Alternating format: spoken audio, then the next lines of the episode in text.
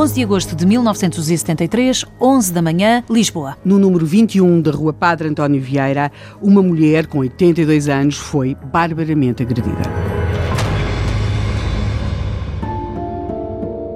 A octogenária resistente. Dona Raquel Amram tinha contratado um polidor de móveis, encontrado ao acaso no meio da rua, para lhe recolocar uns azulejos da casa de banho. Bem, na verdade, os azulejos continuaram por recolocar e o cenário que se depara às primeiras pessoas que entram na casa de Dona Raquel Amram após esse homem lá ter estado, ele não esteve lá mais do que meia hora e saiu. E saiu José Borges. José Borges. Entrou por volta das dez e meia da manhã, não é? E saiu antes das onze, porque às onze chegou a tal freira que fazia os trabalhos da enfermagem enfermagem e que dava todos os dias uma injeção à dona Raquel A irmã Maria Adelaide. A irmã Maria Adelaide e que quando chega vê uma sala em completo desalinho, mas mais do que isso vê Dona Raquel Amram muitíssimo ferida, em muito mau, em muito mau estado. Dona Raquel está viva, mas, como se perceberá depois, ela tem uh, sete costelas partidas, está ferida e sofreu uma grave lesão interna. Lesão interna é essa porque que a matou. Que a vai matar nas horas seguintes, até porque uh, ela resistiu e foi barbaramente agredida a pontapé.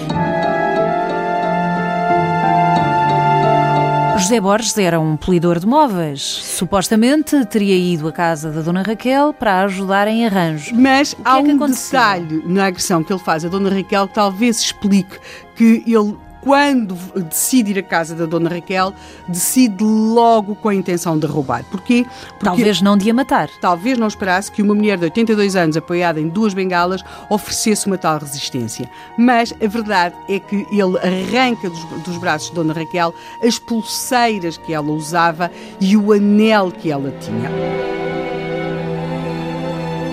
e que certamente também usava quando falou com ele na rua. E, portanto, terá havido ali a ideia, provavelmente depois também associada ao apelido de Dona Raquel, sempre a ideia de que as pessoas da comunidade judaica seriam pessoas com muito dinheiro. A verdade é que ele a agride, mas não a agride para lhe roubar o anel ou para lhe tirar as pulseiras, coisa que faz com facilidade.